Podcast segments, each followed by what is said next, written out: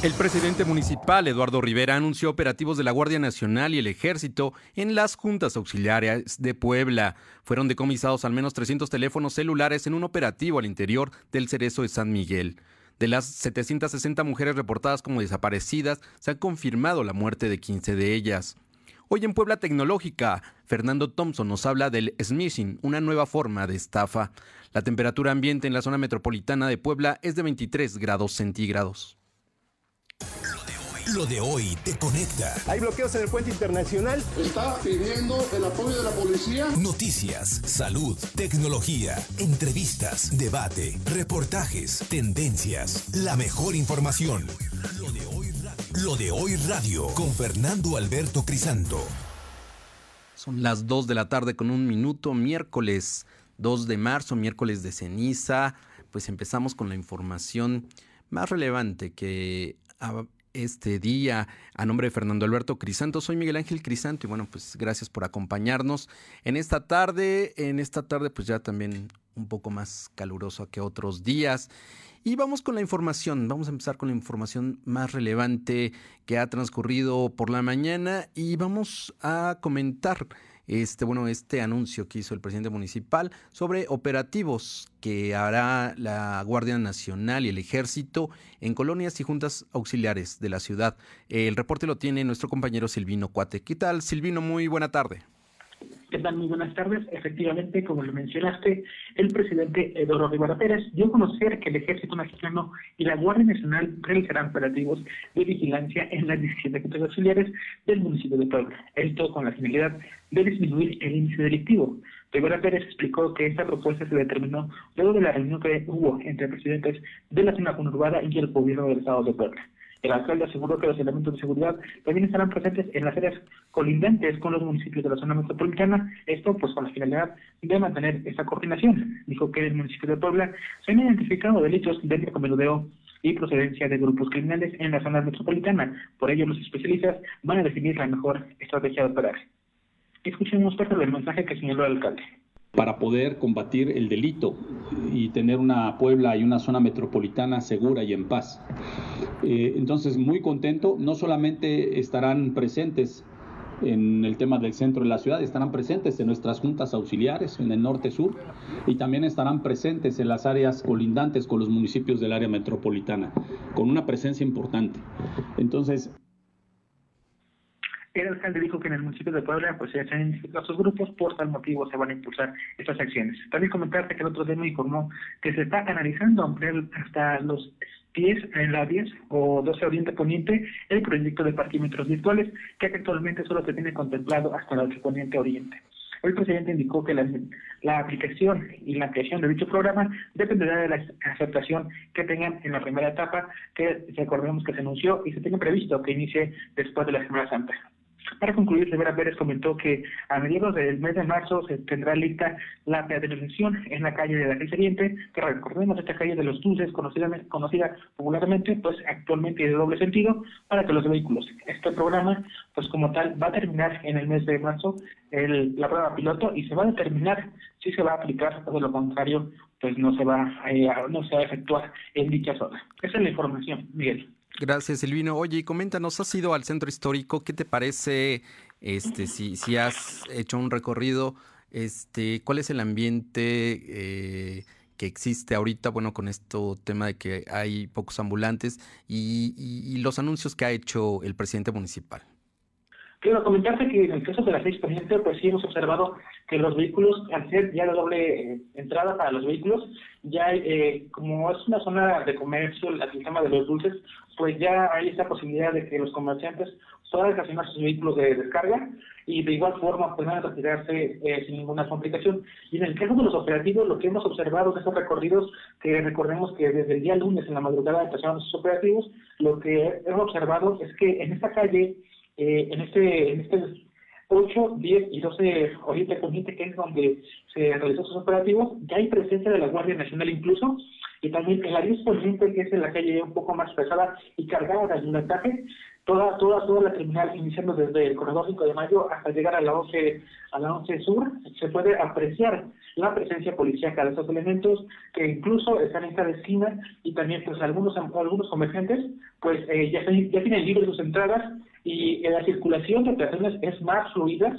y la presencia de la policíaca pues sí, sí ha cambiado mucho sin embargo pues recordemos que hubo una manifestación el día lunes mismo que se que se realizó por tema por el tema de los retiros sí observamos el mayor flujo de, de, personas circulando en el centro histórico y también se puede apreciar pues un panorama totalmente diferente a como era cuando se encontraba el ambulantaje y el igual que en la 6 Oriente, en donde está la calle de los Dulces, Miguel. Bueno, pues esperemos más avances y que siga continuando este proyecto de reordenamiento allá en el centro histórico. Tienes más información en materia de seguridad. Este, un gran operativo se realizó también eh, en el Cerezo de San Miguel, donde, bueno, pues, mira, son cosas que ya sabíamos, temas que, ya se manejaban, pero bueno, ahora eh, lo reconoce el gobernador. Eh, la cantidad de teléfonos es, es, es alarmante y sabemos sobre todo que desde las cárceles, bueno, hay mucha extorsión. Platícanos de esto comentar que esta mañana el gobernador Miguel Barroso Huerta informó que la Secretaría de Seguridad Pública realizó, la, realizó un operativo en el penal de San Miguel donde se decomisaron al menos 300 celulares que reos usaban como forma de control interno. El mandatario poblano explicó que desde las primeras horas de este miércoles elementos de seguridad ubicaron el lugar donde los reclusos guardaban artículos que introducían ilegalmente al centro penitenciario y estos aparatos pues eran utilizados para extorsionar a los reos dijo que a raíz de la crisis generada en el penal por el hallazgo del cadáver del bebé grupos de personas privadas de su libertad buscaban tener el control para obtener y rentar estos equipos telefónicos que, como bien señalas, es un número alarmante. Escuchamos parte de lo que menciona el gobernador. Ubicaron el lugar donde reclusos este, guardaban cosas introducidas ilegalmente. De cuando eh, la crisis esta de Tadeo, que grupos de PPLs querían tener el control del reclusorio, las formas de tenerlo, entre una de las formas era que eran dueños de los celulares. También comentante que Barbosa Huerta aseguró que se realizará un análisis eh, para favorecer y detectar pues este tipo, estos equipos telefónicos que ya se decomisaron, se van a enviar al Ministerio Público, donde se va a realizar eh, un, será un análisis forense el que se va a hacer en cada equipo telefónico, esto con la finalidad de detectar si los aparatos pues sean eh, utilizados para tener vínculos con el crimen organizado, pero desde fuera del penal. Miguel. Pues mira, qué bueno que se está actuando, qué malo que sea hasta ahorita y que haya sido a través de eh, bueno, la crisis que generó la presencia del cadáver eh, de un bebé, del bebé Tadeo, allá en el cerezo de San Miguel. Y bueno, pues eh, esperemos que, pues, que sí se haga justicia y la gente que permitió todo esto, pues también haya consecuencias para ello. Bueno, y de, hablando de consecuencias de todo lo que está generando detenciones de exfuncionarios, también habló el gobernador acerca del exdirector de Museos de Puebla, Juan Carlos Fernández Caso. Efectivamente, el gobernador Miguel Barroso Huerta informó sobre la detención del director de Museos de Puebla, Juan Carlos Fernández. El Barbosa Huerta aclaró que no fue una denuncia interpuesta por su administración. Además dijo que su arresto fue por presuntas irregularidades. El Poder Ejecutivo aclaró que la orden de aprehensión se dictó el 28 de diciembre del 2018, por lo tanto, no fue su administración y desconocen los detalles relacionados a este tema. Por otro lado, quiero dar más datos sobre la detención que ya existen por supuestos saqueos a museos, que recordemos ya lo ha señalado en reiteradas ocasiones, donde señala que todos los museos de Puebla tuvieron saqueos y eh, pues la cifra es, es, alarmante también. Eh, también en ese mismo sentido, dijo que tras la detención de Guillermo Rechiga, el sector de movilidad se buscará cancelar concesiones que fueron entregadas de manera ilegal, esto con la nueva ley de transporte que presentará en próximos días en el Congreso. En otro tema, el gobernador informó que el titular de la unidad de vigilancia de la Auditoría Superior del Estado tiene que ser un perfil, capaz, un perfil capaz para que contribuya a la fiscalización y será un tema que los legisladores tendrán que resolver. bien.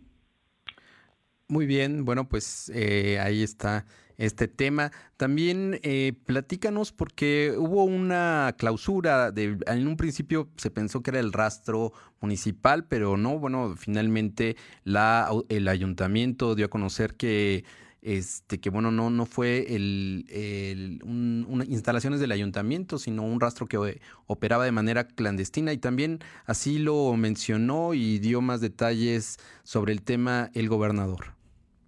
Efectivamente, el gobernador Miguel Gómez Huerta confirmó la clausura de un rastro clandestino en Caleras, un procedimiento que pertenece al municipio de Puebla dijo que esta acción se realizó por detectar la descarga de sus desechos al drenaje. José Huerta explicó que el SOFAP, en coordinación con la Secretaría de Medio Ambiente Estatal y la Dirección de Normatividad del municipio, realizaron un operativo para la detección y clausura del rastro ilegal la madrugada de este miércoles. Dijo que el día de ayer eh, primero, el, primero de marzo, pues se realizó un operativo en inmediaciones del rastro municipal de Puebla, donde se identificó que había operaciones irregulares, por ello se procedió a la clausura. Escuchemos parte de lo que menciona el gobernador.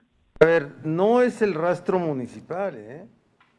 Ayer hubo un operativo para identificar y clausurar eh, rastros ilegales y sí, eh, se clausuró uno se identificó uno y se clausuró uno que verte en sus,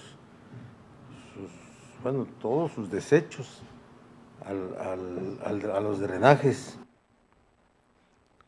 Y bueno, como lo acabamos de escuchar, eh, el gobernador indicó que se realizó la suspensión de la conexión del drenaje, esto como medida preventiva, pues todos los restos de animales eran enviados por ese lugar. Aseguró que dará vista al Ministerio Público para que realice la investigación correspondiente, pues considera que es imperdonable que haya eh, establecimientos con este tipo de condiciones ilegales e insalubres. Miguel. Bueno, muchas gracias por el reporte, Silvino. Buenas tardes.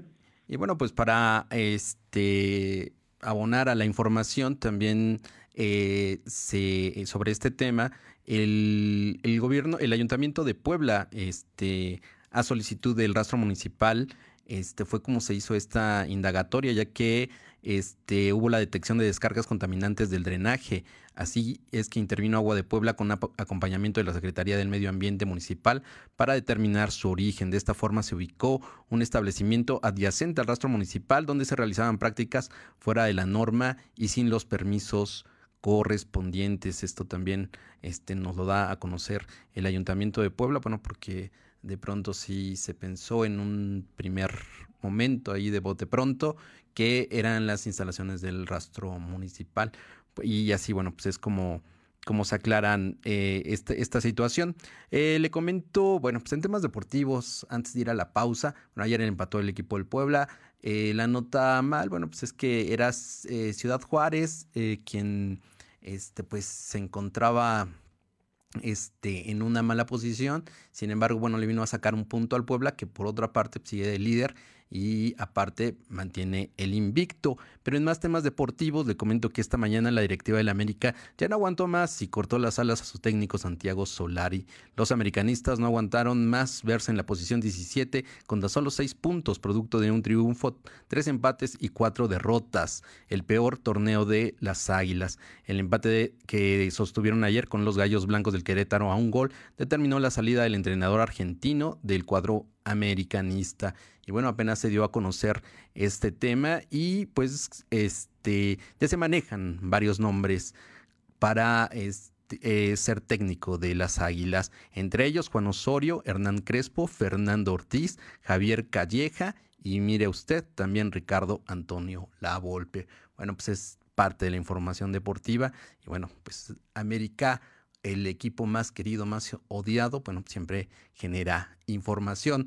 Son las 2 de la tarde, de con 14 minutos, vamos a una pausa y regresamos en un momento. Lo de hoy es estar bien informado. No te desconectes, en breve regresamos. Regresamos. Cuando eliges un ser libre en Coppel, eres libre. Diego, recuerda enviarme el correo que te pedí. Elige tu ser libre en Coppel. Elige tomar una decisión que te libera de casi todo. Mejora tu vida. Coppel. Lo de hoy eres tú. Tu opinión nos interesa. Deja tu mensaje vía WhatsApp al 2223 2375 83. Comparte tus imágenes y tus reportes por Telegram al 2223 2375 83. Participar en el ejercicio de revocación de mandato necesitas tres cosas. Tu INE vigente. Pero si su vigencia es 2021, podrás utilizarla para participar. Deberás usar cubrebocas cuando vayas a la casilla. Y ubicar tu casilla en INE.mx. El ejercicio de revocación de mandato va y va muy bien.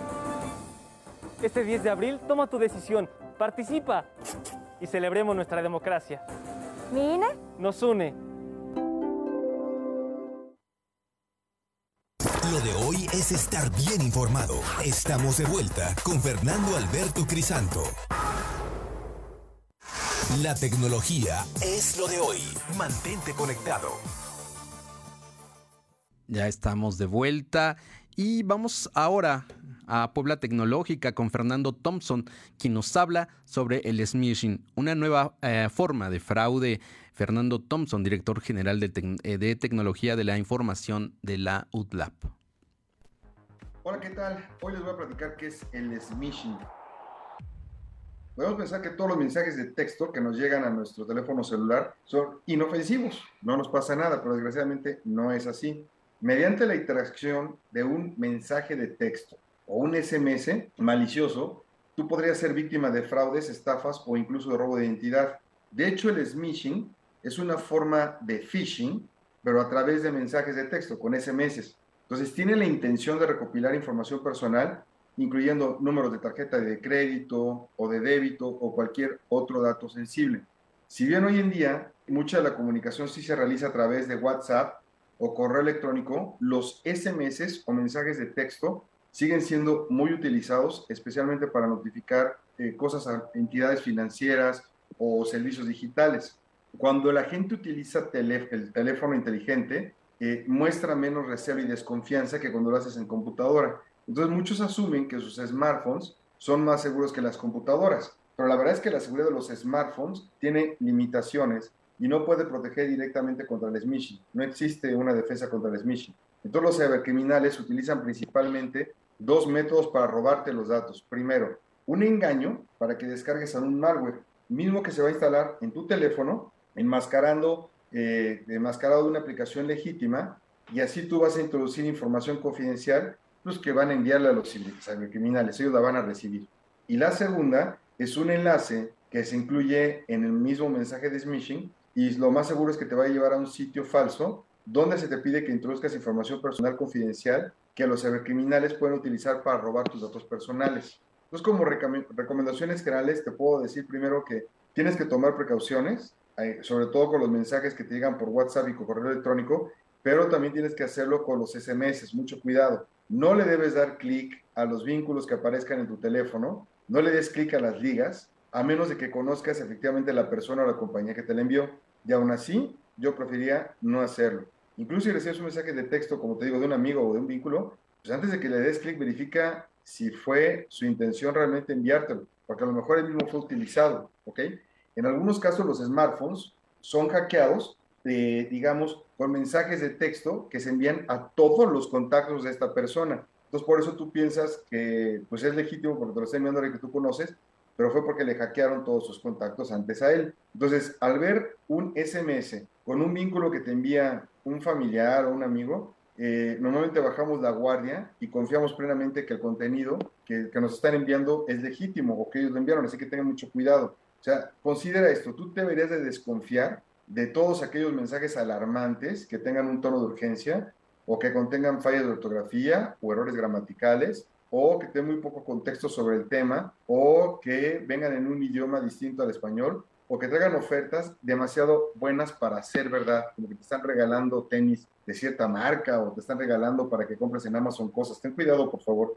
O sea, del mismo modo, ten en cuenta que ninguna institución financiera o empresa seria te va a enviar un mensaje de texto donde te pida que actualices la información de tu cuenta o que confirmes el código de tu tarjeta de crédito o débito. Eso es falso. Entonces, tu tarea es protegerte a ti mismo. Tienes que verificar que todo sea auténtico. El smishing es un delito de engaño a la víctima para que coopere haciendo clic en un enlace proporcionando toda su información. Y la protección más simple y efectiva es que hagas caso omiso si te parece irrelevante. O sea, no le hagas caso en absoluto, no le hagas nada.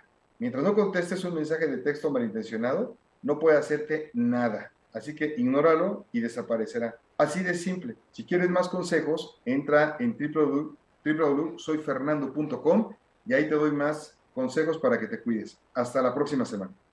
Bueno, muchas gracias al maestro Fernando Thompson, director general de Tecnología de la Información de la Universidad de las Américas Puebla. Bueno, por estos buenos consejos que, nos está dando y que sí, efectivamente hay que tener mucho cuidado. Eh, permítame eh, compartirle esta nota acerca del conflicto en Rusia y Ucrania. Eh, Rusia espera reunirse con los funcionarios ucranianos este jueves por la mañana para continuar debatiendo el alto al fuego en Ucrania, según así lo informó el negociador de la delegación de Moscú, Vladimir Medinsky el ejército ruso está proporcionando un corredor de seguridad para la delegación ucraniana. La parte ucraniana se encuentra de camino a Bielorrusia para asistir a esta reunión. Pues esperemos que haya avances. Y bueno, pues en este tema también eh, la Iglesia Católica llama a una oración para la paz del mundo al inicio de la cuaresma este miércoles de ceniza. Alma Méndez, hola, ¿qué tal? Muy buena tarde. ¿Qué tal, Miguel? Muy buenas tardes a ti y a todo el auditorio desde los días. Pues te comento que para la celebración del miércoles de ceniza, el arzobispo de Puebla, Víctor Sánchez Espinosa, exhortó a los feligreses de, al ayuno, la reflexión y oración para la paz en México y el mundo. Y bueno, pues durante la misa realizada en la Catedral de Puebla, mencionó que este 2 de marzo inicia la cuaresma con el signo de la ceniza, la cual evoca a los seres humanos eh, pues que son finitos. Además, invitó a los devotos a actuar con oración, limosna y abstinencia como parte de la preparación a la Pascua y subrayó que cada viernes es un recordatorio para dedicar a la oración. Detalló que el uso de la ceniza en la cabeza es un signo de humildad para pedir a Dios por los pecados o para suplicarle una gracia. Esto es parte de lo que se vivió en la misa de la mañana. El Señor Jesús que dirige nuestros corazones para que amemos a Dios esté con todos ustedes. Hermanos, con este gesto penitencial de la ceniza, que recibiremos en un momento, iniciamos este tiempo penitencial, tiempo de conversión, tiempo de arrepentirnos de nuestras faltas y regresar al Padre, tiempo de reconciliación con Dios y con los hermanos. Vamos a disponernos, pues, a celebrar nuestro miércoles de ceniza y a iniciar así con mucha fe, con mucha devoción, nuestra cuaresma. Finalmente, mencionar que la Iglesia Católica señala que la cuaresma es un tiempo que consta de 40 días de penitencia con el objetivo de prepararse para la celebración de las fiestas principales de los cristianos, la pasión, muerte y resurrección del Señor. Durante el tiempo se acompaña a Jesús, quien estuvo en el desierto por 40 días en oración. La información es. Oye, y, coméntanos, eh, mucha gente en, en catedral.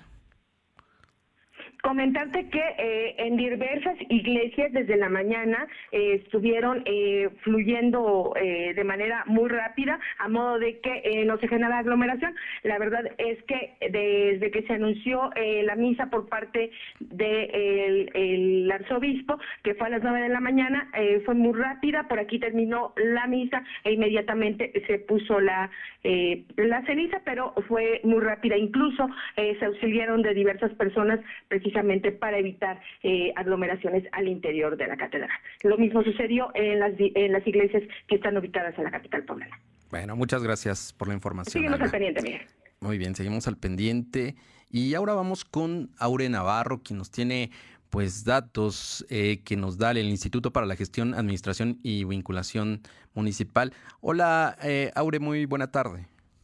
Buenas tardes, comentarles que durante el 2021 en el estado de Puebla, de las 760 mujeres que estuvieron en calidad de desaparecidas, pues lamentablemente 15 fueron halladas sin vida y 115 siguen sin ser localizadas.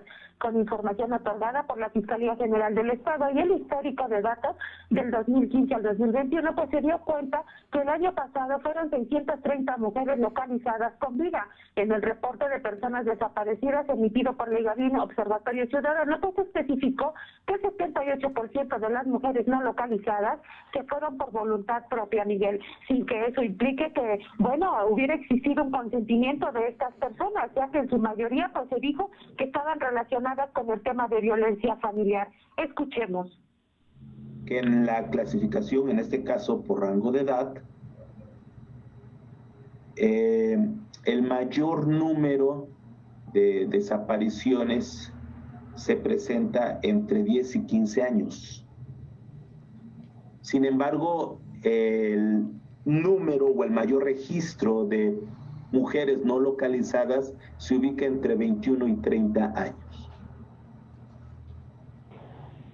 Y bueno, como escuchamos, de las 630 personas localizadas con vida, pues el mayor número de desapariciones se registró en mujeres de entre 10 y 15 años, pero las no localizadas pues son aquellas entre 21 y 30 años de edad. Y es que también en cuanto a las menores de 17 años, pues en el 2021 desaparecieron 425, de las cuales pues dos fueron localizadas sin vida y 47 pues siguen en calidad de no localizadas, Miguel.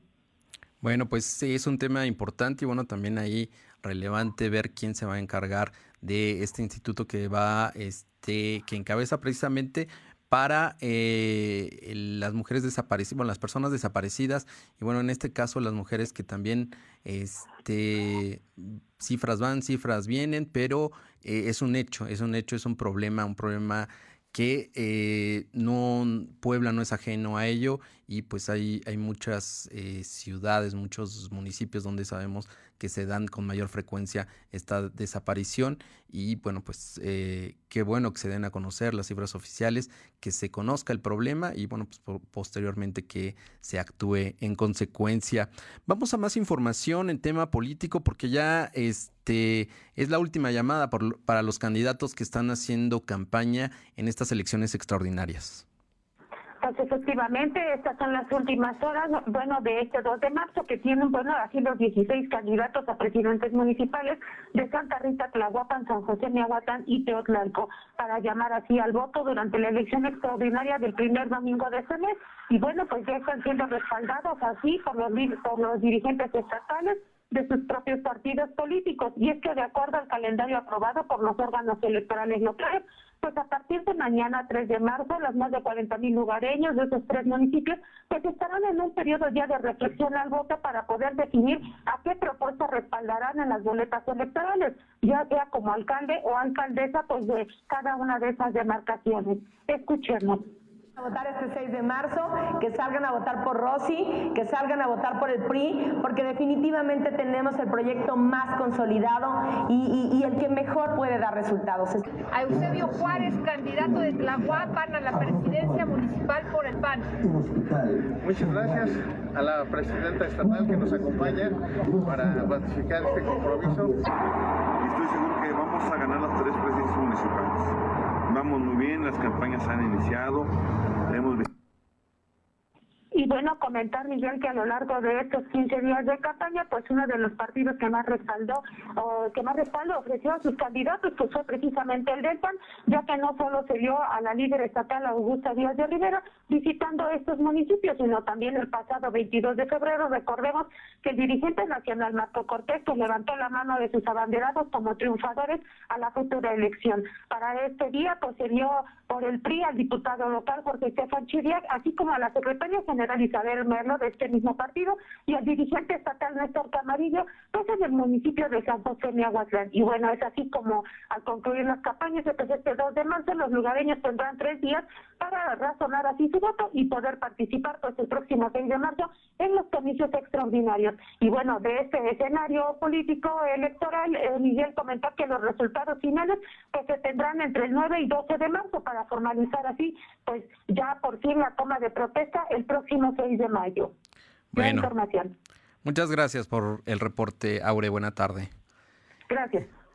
Y bueno, este, permítame también comentarle eh, una noticia lamentable que sucedió esta mañana allá en Jardines de Castillotla, donde hallaron a dos menores de edad muertos.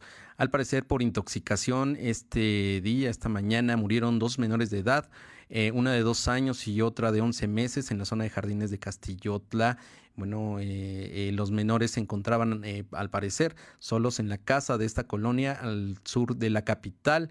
bueno, ahí acudieron agentes ministeriales y, bueno, pues estaban haciendo las primeras indagatorias y, bueno, pues también se encontraba acordonada la zona y, bueno, el personal del CEMEFO este, estaba realizando el levantamiento de los cadáveres. Pues lamentable noticia allá en esta colonia al sur de la ciudad, Jardines de Castillotla. Vamos a una pausa y regresamos con más información. Lo de hoy es estar bien informado. No te desconectes. En breve regresamos. Regresamos. Seguro la conoces. Cuando logra tu atención, te cautiva. A veces no puedes alejarte de ella. Sabes que nunca te juzgaría. Y donde quiera que estés, estará cerca de ti. Exacto. Es la radio. 100 años con nosotros. CIRT, Cámara Nacional de la Industria de Radio y Televisión. Esta temporada vas a lucir mejor que nunca. Ábrete camino con los prints más coloridos y el calzado que marcas como Jennifer López, Refil, Adidas, Frida Collection y Nail City tienen para ti. Conoce la gran variedad de artículos de moda en tiendas Coppel, coppel.com o la app Coppel y prepárate para estrenar. Descubre lo bien que luces con tu look Coppel. Mejora tu vida. Coppel. El mafioso, el narco, el cocinero, la buchona, el dealer. La mula. ¡Lotería! No importa qué droga química te metas, todas están hechas con veneno y de todas formas te destruyes. Si necesitas ayuda, llama a la línea de la vida, 800-911-2000. Para vivir feliz, no necesitas meterte nada. Lo de hoy es estar bien informado. Estamos de vuelta con Fernando Alberto Crisanto. Los personajes de hoy, las ideas y los hechos se comparten en la entrevista.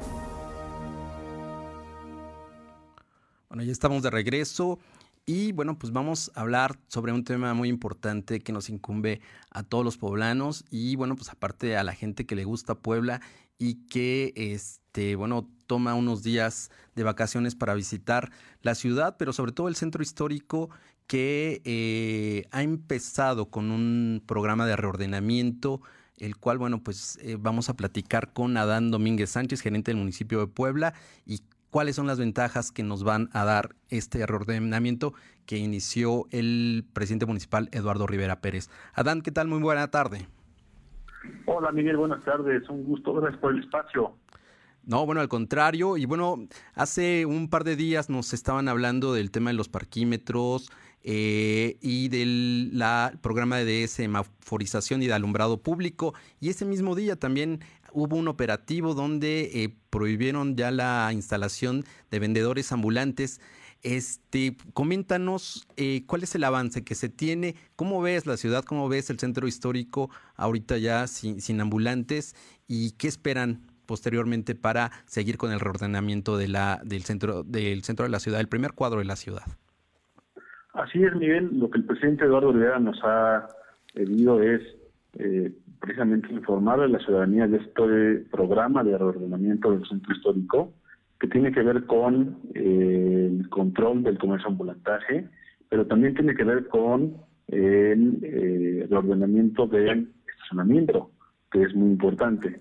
En el caso de el estacionamiento seguro es un proyecto que se presentó que busca mejorar las condiciones de movilidad del centro histórico para que sea más fácil conseguir un espacio de estacionamiento a los visitantes, a quienes vienen al centro histórico a comprar, a comer, a visitar, a los turistas, pero también para los poblanos. Y con esto dotar de mayor seguridad al centro histórico, que sea más seguro venir al centro histórico, pero también que sea más fácil y que reactivemos la economía de los comercios, de los restaurantes en el centro histórico. Ese, por un lado, es eh, el objetivo de este programa de estacionamiento seguro, que se conoce como parquímetros, pero también hay que decirlo, Miguel, que es un programa que busca reinvertir el 100% de los recursos que se recuperen o que se ingresen por este concepto para mejorar la seguridad en cámaras de vigilancia, en mayores servicios públicos como alumbrado público, en mejorar las calles, en mejorar las banquetas y en actividades culturales y actividades turísticas para el propio centro histórico. Oye, y bueno, pues sí va, es algo importante.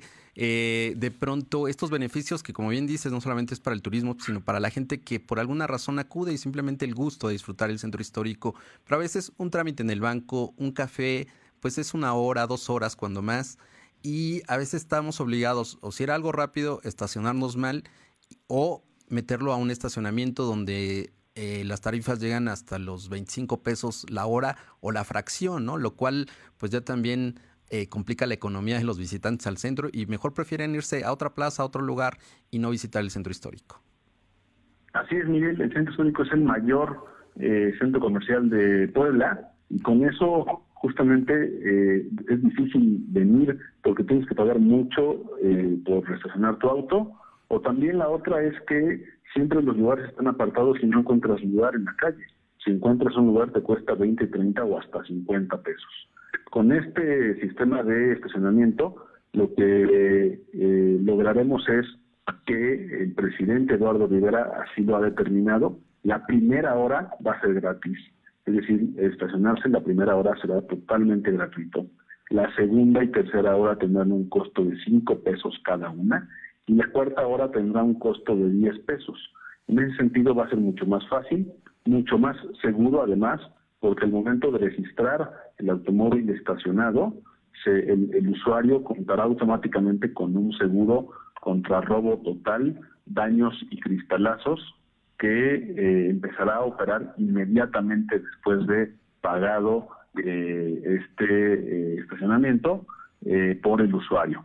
Esto también es importante porque da mayor seguridad a quienes vienen, a quienes visitan el centro histórico y con eso daremos también gratuidad a personas con discapacidad, por ejemplo, para que no paguen durante las cuatro horas de estacionamiento ni un solo peso. Bueno, pues son de los beneficios que bueno, el día que hicieron la presentación, pues se comentaba todo esto y también fueron muy puntuales en hablar de una licitación y no una concesión, porque de pronto eh, creo que también las críticas van a, ese lado, ¿no? Hay una concesión, eh, no se dice qué empresas son, cuando todavía este, bueno, eh, es, es, es, otro esquema el que, el que se va a realizar. Y bueno, coméntanos un poquito más de esto. Es un punto importante, Miguel no será una concesión, es eh, un servicio que otorgará una empresa y la gestión del estacionamiento estará a cargo del Ayuntamiento de Puebla. Es decir, será el, responsable será el Ayuntamiento de Puebla. Únicamente será un contrato de servicios a una empresa que otorgue este sistema de estacionamiento de parquímetro virtual y además, eh, en ese sentido, no, no se va más allá del periodo de gobierno al no ser una concesión. Esto también tiene que ver con la transparencia que nos ha pedido el presidente Eduardo Rivera y transparencia de darle transparencia al proyecto, de darle transparencia al ciudadano y el ciudadano podrá tener acceso a la información de cuánto se está ingresando, de cuánto se está cobrando y además en qué se está reinvirtiendo el 100% de estos recursos que eh, ingresen por motivo de este sistema de estacionamiento. Que bueno, ese es otro de los temas, porque también se dice en qué se va a invertir. Bueno, también se dijo, fue muy claro, el 100% va a inversión de seguridad, de infraestructura al centro histórico. Todo se va a quedar ahí y es algo muy importante. Sobre el tema de la licitación, ya tienen fecha para, para licitarla. Eh, nos comentaban que eh, para mediados de abril ya entrarían en marcha, eso sería eh, lo ideal. Pero este, la licitación, ¿cuándo, va, ¿cuándo la van a lanzar? ¿Ya tienen una fecha aproximada? Será en próximos días, Miguel. Estamos justamente trabajando en este proceso y la puesta en marcha, la operación ya en, calle de este sistema será después de Semana Santa, a finales de abril aproximadamente. Esto también depende de los eh, tiempos que en la propia ley y de los tiempos de licitación, de operación que se señalan al respecto. Oye, otro tema donde también de pronto se han escuchado algunas inconformidades, eh, porque de pronto los flaneleros dicen, pues es que no nos va a convenir el tema del horario y todo. Bueno, obviamente hay gente que, que abusó mucho de, de, este servicio que presuntamente prestaban, pero que también era intimidatorio. O me das 20 pesos, me das 15 pesos, o, o, no respondo de lo que le pase a tu, a tu auto. Hay de, estos, de estas personas que supongo habrá un filtro para, para, para que ellos sean, este, pues, gente que de, de pronto también se integre a, este proyecto y bueno, habrá eh, gente que sí pueda y habrá gente que no, que de plano no tenga cabida, ¿no?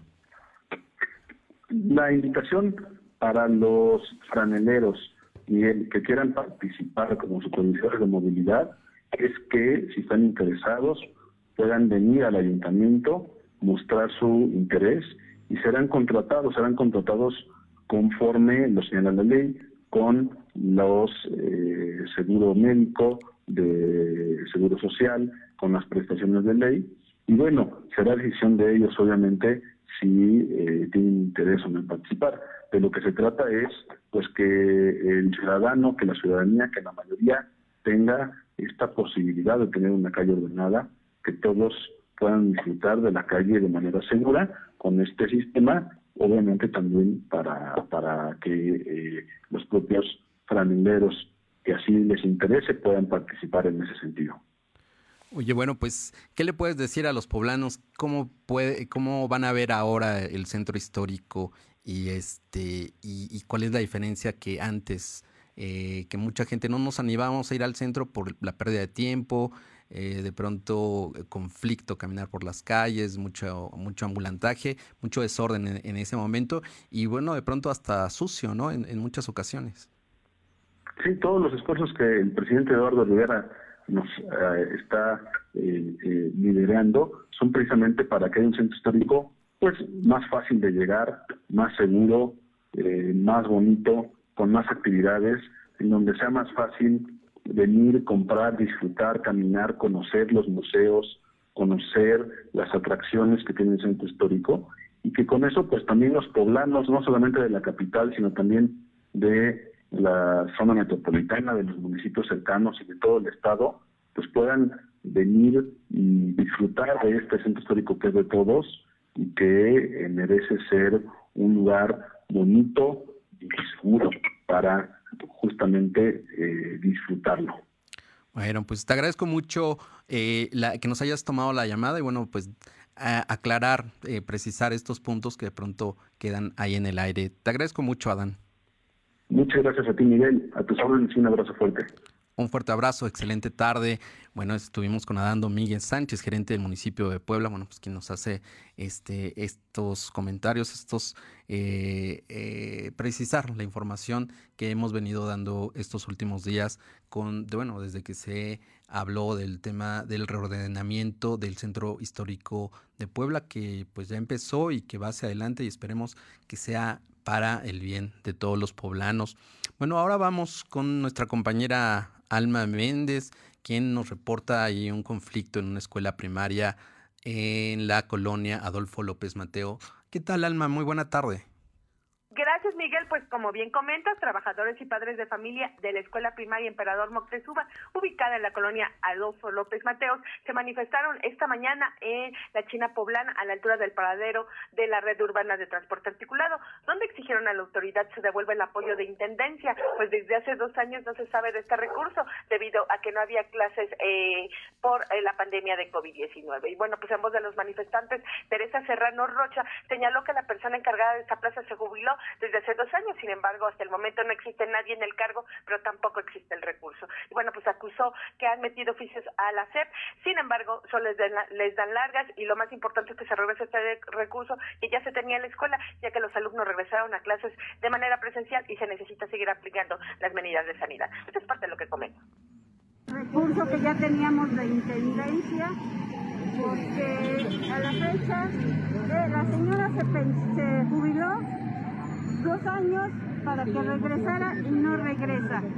Este, el pretexto es que porque hubo pandemia, que porque no sé cuántas cosas nos ponen y nada más no nos envían nuestros recursos. Aquí tenemos los oficios que hemos llevado, pero no, o sea, nada más nos traen a la vuelta y vuelta y vuelta. Nosotros exigimos que nos regresen nuestro recurso que ya estaba en la escuela. Comentar que la SEP informó que personal de la Corte ya había dialogado con los manifestantes para llegar a una solución. La información. Bueno, pues sí, pareciera un asunto que luego es menor, pero pasa en muchas escuelas cuando ya hay eh, de horas asignadas y de pronto no se cubren, entonces las toman otras escuelas o bueno, ahí es algo que, que sí tiene, es importante resolverlo y no solamente en esta escuela, sino en donde está generando estos problemas. Hay un tema también importante, hoy se dio a conocer eh, en la Ibero sobre el fenómeno del linchamiento que ha costado la vida de 78 personas entre 2015 y 2019. Coméntanos, Alma. Como bien comentas, Miguel, efectivamente, eh, bueno, pues lo que eh, reporta este día la Universidad Iberoamericana es que el fenómeno del, linchamiento creció hasta en un 460% entre los años 2015 y 2019, con el registro de hasta 600 casos, mismos que han cobrado la vida de 78 personas. Y bueno, pues esto lo da a conocer el Instituto de Derechos Humanos, Ignacio Ellacuria de la Ibera de Puebla. Y bueno, responsable de Seguridad y Justicia de esta organización, Luna de la Mora señaló que el 45 de los 53 casos de los linchamientos consumados se registró en algún tipo de actuación policial. De estos, eh, de estos cuatro casos hubo agresiones contra los elementos de seguridad, seguridad y solo en el 19% de los casos totales hubo detenidos. Y bueno, pues detalló que este trabajo lo tienen en un cuaderno denominado Linchamientos de Puebla, violencias extremas que conjuntan violaciones de derechos humanos, donde se documentaron cinco años que comprende la investigación, eh, donde eh, comprenden 54 municipios del estado, que son Puebla, San Martín, Amozoc y Atlisco, y registraron la mayor incidencia. Los principales detonantes para el linchamiento son los delitos contra el patrimonio, específicamente el robo de autos. La información, Miguel. Bueno, muchas gracias. El hartazgo de la gente de pronto pues lleva a esta situación. Y vamos también a, con otro reporte de nuestro compañero Silvino Cuate. Silvino, pues de pronto un día va bajando y otro se recupera los contagios de COVID. Efectivamente, como lo mencionaste, esta vez la Secretaría de Salud registró 260 nuevos enfermos de coronavirus. En comparación con los otros de ayer, son 200 casos más. También se contabilizaron dos decesos. Actualmente hay 153.975 acumulados y 16.956 fallecidos. El secretario de Salud, José Antonio Martínez García, explicó que en todo el estado hay 1.050 casos activos distribuidos en 52 municipios. Es decir, el COVID tiene presencia en el 24% de la entidad. Además, se tienen registrados 211 pacientes hospitalizados. De estos, 29 están graves por lo que requieren ventilación mecánica asistida. Asimismo, informó de los municipios donde no se ha registrado algún caso COVID. Esto a dos años de la pandemia en Ayutla, Coyomepan, Chimecatitlán, Tepango de Rodríguez, Peyahualco, eh, Tlapacoya y Zaputitlán son las embarcaciones que a dos años de la pandemia no se ha registrado un caso de coronavirus. Miguel. Bueno, pues muchas gracias también por la información. Que tengas buena tarde, Silvino. Buenas tardes. Y bueno, pues eh, antes de una, ahí, una pausa, le comento que la Unión de Propietarios y Distribuidores de Pescaderías y Marisquerías de Puebla dieron a conocer que sus ventas aún no se recuperan del todo y se espera que para esta temporada de Semana Santa lleguen al 50% o más. El presidente Eleazar González aseguró que para este 2022 el precio del pescado y marisco se encuentra estable, pues no existe un incremento. En caso de haberlo, detalló que podría ser de un 5%. Mencionó que los productos de mayor aceptación es el camarón pacotilla y el cristal, que se encuentran entre 220 y 260 pesos el kilo. El pescado robalo con un precio de entre los 220 y los 250 pesos, así como la mojarra, que se encuentra hasta los 95 pesos, pero aclaró que esto podría incrementar según la demanda del consumo y yo le aseguro que efectivamente esto va a seguir aumentando. Vamos a una pausa y regresamos en un momento. Lo de hoy es estar bien informado. No te desconectes. En breve regresamos. Regresamos. Raticida, gasolina, ácido sulfúrico, amoníaco, acetona. No importa qué droga química te metas. Todas están hechas con veneno y de todas formas te destruyes. La sangre de las drogas nos mancha a todos. Mejor métete esto en la cabeza. Si te drogas, te dañas. Si necesitas ayuda, llama a la línea de la vida, 800-911-2000. Para vivir feliz, no necesitas meterte en nada. Lo de hoy radio, con Fernando Alberto Crisanto. La información y tendencias que debes conocer. De lunes a viernes, de 2 a 3 de la tarde, por esta frecuencia. O por internet, www.lodehoy.com.mx. Lo de hoy es estar bien informado. Estamos de vuelta con Fernando Alberto Crisanto. Bueno, y ahora vamos a la información regional, a darle un recorrido a las notas pues, más relevantes en el interior del estado. Y vamos primero a Atlisco con Paola Aroche, que nos tiene el reporte. Muy buena tarde, Pau.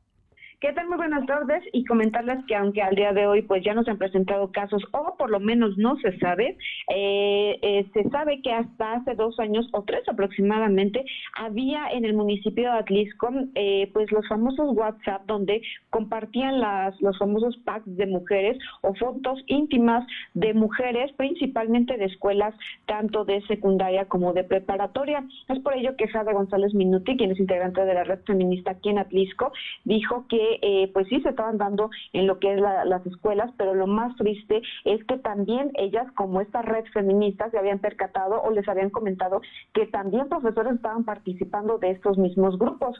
Mencionó que han sido eh, los que se han percatado también de casos donde los mismos chicos se pasan los famosos tips para seguir dentro de estos grupos, qué es lo que tienen que hacer, qué no tienen que hacer, eh, obviamente para ser reportados y sacarlos de de, estos grupos. Dijo que eh, pues desafortunadamente esto se da principalmente dentro cuando las jovencitas están en la en la secundaria o en la preparatoria cuando prácticamente son más vulnerables están buscando experimentar pero pues desafortunadamente no miden los límites por el momento dice que eh, no saben si se tenga otro otro grupo de WhatsApp, pero eh, pues no se descarta la posibilidad de que se tenga, a lo mejor muy cerrado, pero eh, dice que es muy, muy importante que las chicas, las jovencitas, pues no... Eh, no se tomen fotos íntimas, no eh, confíen al 100% siempre con la pareja en la que está para evitar se tengan pues estos problemas que resaltó que hoy en día se está trabajando, se está acercando con una chica que hace algunos años tuvo eh, pues intimidad con su pareja y ahora desafortunadamente en las fotos hasta se han vuelto los famosos stickers eh, para los WhatsApp. Oye, no, pues sí, es un tema muy lamentable y aparte hay que recordarle, sobre todo a los jóvenes, que el difundir este tipo de imágenes ya es un delito, pueden ir a la cárcel, eh, sobre todo por digo porque sin el consentimiento de las personas. Entonces sí tengan cuidado, pues eh, mucho tiempo se ha dado ahí, eh, lamentablemente en internet, pues se va quedando este, estas imágenes y, de pronto pues se hace eh, un mal uso de ellos y como comentas, ¿no? De la confianza hacia una persona, hacia una pareja, este, pues de pronto esto empieza a, tomar ya otro sentido y, y, que lo tomen en cuenta, ¿no? Es un delito y que bueno, esto puede traer consecuencias severas. Así es, así que es muy, muy importante que eh, pues piensen siempre antes de actuar y evitar a toda costa pues eh, tomarse fotografías eh, íntimas y pues a lo mejor por confianza, como bien lo mencionas, eh, darlas a una persona, en ese momento la pareja, y que desafortunadamente en muchos de los casos pues utiliza esto para difundirlas. También cambiando de tema, comentarles que la Secretaría de Seguridad Pública pone en marcha este programa permanente que se llama Tesoro, Seguridad a tu lado, y es que a través del cual se brinda acompañamiento o custodia a los cuentavientes que realizan retiros y traslados o depósitos bancarios. Este servicio puede brindarse a cualquier sucursal bancaria y los interesados tienen primero que hacer una llamada telefónica, proporcionar los datos de la empresa, esperar la unidad de apoyo y realizar la transacción. La unidad trasladará o custodiará al usuario hasta la conclusión de su operación. Y es que es muy importante eh, que la gente, la gente quienes van a eh, retirar, ya sean cantidades pequeñas o muy, muy grandes, pero si no se sienten tan seguros, pues que pidan, soliciten el apoyo del área de seguridad pública, que hay que resaltarlo, no tiene ningún costo. Bueno, pues muchas gracias por el reporte. Buenas tardes. Muy buena tarde. Y ahora vamos a Ciudad Cerdán con Luz María Sayas, quien también eh, nos comenta pues la llegada de, eh, de la cuaresma. Eh, hoy inicia, el miércoles de ceniza, y pues también los productos del mar pues son muy socorridos en estas fechas. Así es, Miguel, muy buenas tardes para ti, nuestros amigos de lo de hoy. Te comento que los comerciantes de pescados y mariscos, pues los que se dedican a vender estos productos del mar, esperan que en esta temporada que inicia la cuaresma sus ventas incrementen. Las almas de casa, por el tema de la vigilia, no comen carne y optan, optan por consumir pescado, camarón, pulpo, caiba. Los costos son variables, depende de los alimentos que quieran comprar. Por ejemplo, la mojarra la encuentran desde los 80 pesos por kilo, el pescado cierra a 110 pesos y el camarón 190 por mencionar algunos. Erasto tiene más de 25 años vendiendo estos productos y espera que este año las ventas se mejoren, ya que como la mayoría de los comerciantes por la pandemia que ya lleva exactamente dos años, su economía se ha visto afectada y para ellos en la cuaresma y diciembre son las temporadas que esperan más eh, bueno, que esperan porque en esta temporada sus ventas incrementan. Otro de los alimentos que también se consumen en esta región y en estas fechas son los nopales, polvo de haba, polvo de camarón, los corazones que son extraídos del nopal. Enriqueta tiene aproximadamente 15 años a que se dedica a vender estos alimentos y los trae de Villanueva. Dice que en Cerdán se vende mejor que en su lugar, en su lugar de origen. Las amas de casa tienen varias opciones para hacer lo que más les guste y al alcance de sus bolsillos en esta cuaresma. Es parte de lo que se vende y se come en la región, este Miguel, en esta temporada que ya, como bien sabemos, inicia la cuaresma con este miércoles de ceniza. Pues muy rico se come y bueno, sí, por lo que estamos viendo los precios, se come pues mejor, a un mejor precio también que aquí en la capital poblana donde el camarón y el pescado tienen este pues un, un, mayor precio. Eh, también eh, tienes, eh, bueno, hoy mencionábamos del miércoles de ceniza, que, ¿cómo les fue por allá en Ciudad Cerdán? en Ciudad Cerdán, católicos desde muy temprano, desde las 7 de la mañana, acuden a tomar ceniza, como lo marca este miércoles 2 de marzo. Laura dice estar contenta y agradecida porque después de dos años acude a la iglesia a tomar ceniza. Tengo que agradecer mucho en esta nueva oportunidad de vida que Dios me da y hacer lo que otros no pudieron, porque algunos de mis familiares perdieron la vida, la vida, la vida víctimas del COVID-19. Esto es lo que nos comentó alguna ciudad, en una ciudadana aquí en el municipio de Sachicomula de Sesma. El año pasado la ceniza fue llevada en bolsitas pequeñas, pero en esta ocasión la ciudadanía puede acudir a la parroquia y a las diferentes capillas de las comunidades, solo con las medidas de prevención como el uso de cubreboca y la aplicación de gel antibacterial, respetando la sana distancia. Y es que esta las puedan tomar ceniza desde las 7 de la mañana, que esto inició, hasta las 7 o 19 horas de este día 2 de marzo, este miércoles, la comunidad católica está de fiesta y con esto pues también vamos a conocer que inicia la cuaresma, Miguel. ¿Y hay afluencia de la gente en las iglesias? Así es, desde la mañana poco a poco y están yendo y en el transcurso del día se ha visto, se ha notado la visita de los de los habitantes aquí en el municipio, la visita a la, a la parroquia, que es la parroquia de San Andrés Apóstol, así también como en las capillas. Y déjame decirte que también hay mucho fervor, mucha alegría en las localidades. La gente está acudiendo en diferentes horarios y en el transcurso del día se ha visto que entran las personas también a las capillas de las comunidades, Miguel. Pues sí, una festividad, eh, de pronto los huehues y bueno, ahorita la comida, el ir a misa, bueno, todo... Eh, eh, un gran marco para este inicio de la cuaresma. Así es, así es, que ya recordar que con inicio de la cuaresma este miércoles de ceniza y bueno, ya continúa el primer viernes que sería pasado mañana, pasado mañana, viernes día de vigilia. Bueno, pues muchas gracias por el reporte. Que tengas excelente tarde. Buena tarde. Bueno, pues eh, también permítame eh, continuar informándole acerca de este el conflicto, la guerra ya en Rusia y Ucrania. Eh, en donde, bueno, Rusia ya admitió que su economía sufre una gran presión por estas sanciones. El portavoz del Kremlin, Dmitry Peskov, ha reconocido que la economía rusa está sometida actualmente a una gran presión. Desde luego, la economía de Rusia sufre una gran presión, sufre un golpe importante, así lo comentó. Este, hay reserva de solidez potencial y planes, eh, se trabaja enérgicamente para mantenerse en pie. Bueno, esto es la postura de Rusia ante los bloqueos que ha realizado sobre todo bueno los países de la OTAN, los países europeos que están en contra de esta invasión rusa a Ucrania. Y también le comento que la Asamblea General de la ONU este, eh, condena la invasión. La Asamblea ha votado una resolución de condena de la invasión rusa a Ucrania que insta a Moscú a retirarse inmediatamente y sin condiciones. La iniciativa obtuvo 141 votos a favor, 5 en contra, que fueron los de Bielorrusia, Corea del Norte, Eritrea, Rusia y Siria, y, 5, eh, y 35 abstenciones.